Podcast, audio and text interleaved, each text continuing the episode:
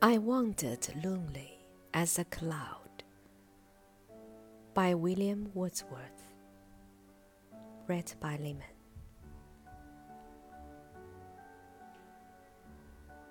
I wandered lonely as a cloud that floats on high o'er vales and hills, when all at once I saw a crowd, a host of golden daffodils.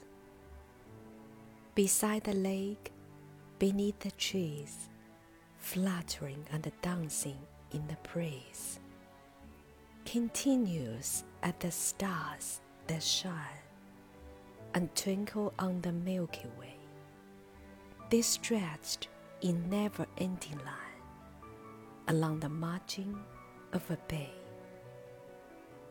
Ten thousand saw I at a glance, tossing their heads in sprightly dance. The waves beside them danced, but they outdid the sparkling waves in glee. A poet could not but be gay in such a jocund company. I gazed and gazed, but little thought what wealth the show to me had brought.